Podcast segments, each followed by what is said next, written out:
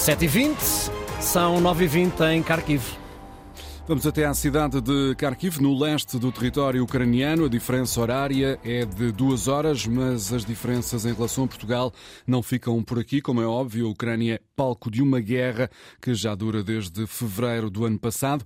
Bom dia, Serhiy Vakulenko. É professor reformado, cidadão ucraniano, mas viveu em Portugal e fala português fluentemente. Obrigado por estar connosco em direto na Rádio Pública Portuguesa.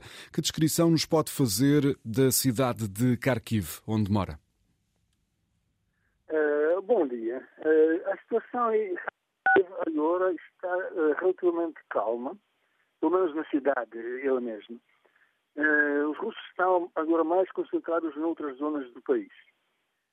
mas é também capital de uma província, e província bastante vasta, e é nesta província que os russos tentam atacar os, as nossas posições sobretudo perto da cidade de, de Kupiansk, uh, no leste.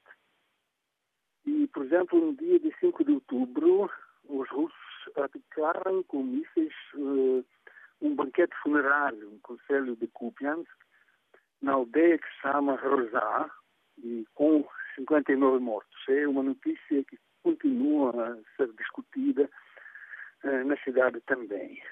Como é que é o dia a dia aí em Kharkiv? Eh, o clima de insegurança existe? Sente-se ou a população eh, já se habituou, por estranho que isso possa parecer, este cenário de guerra que já dura há muito tempo? A população é que se habituou, mas, por exemplo, há 10 dias foi atacado uh, com um míssil uh, um objeto infraestrutural de um serviço dos Correios privado, com sete mortos, e esta ameaça está sempre a pairar no ar. Então, eh, estamos habituados, mas também estamos habituados à ideia de que podemos apanhar um míssil ou uma bomba em qualquer momento. Nas últimas semanas, série Wakulenko, a guerra na Ucrânia tem perdido uh, o lugar de destaque nas notícias e nas conversas em diversos países do mundo devido ao conflito no Médio Oriente. Como é que esta situação é vista aí em Kharkiv? Há essa consciência uh, e até receio de que o mundo possa, de alguma forma, estar a esquecer-se dos ucranianos?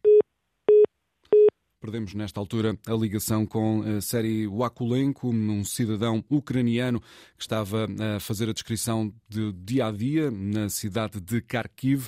Ele, que é um professor reformado que fala português fluentemente, viveu em Portugal e já há alguns anos que está de regresso a Kharkiv, no leste do território ucraniano.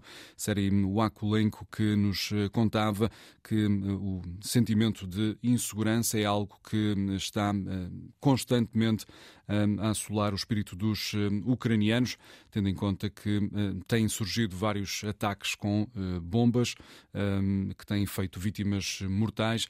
Nesta altura não está a ser possível retomar o contacto com a série Wakulenko. Ficou aqui esta descrição do ucraniano que fala hum. português, com o retrato da cidade de Kharkiv, Ricardo, hum. com fuso horário de mais duas horas do que aqui em Lisboa. Justamente, a esta hora estão 10 graus em Kharkiv, a máxima é de 18, o dia vai ser de sol, segundo os eh, meteorologistas ucranianos.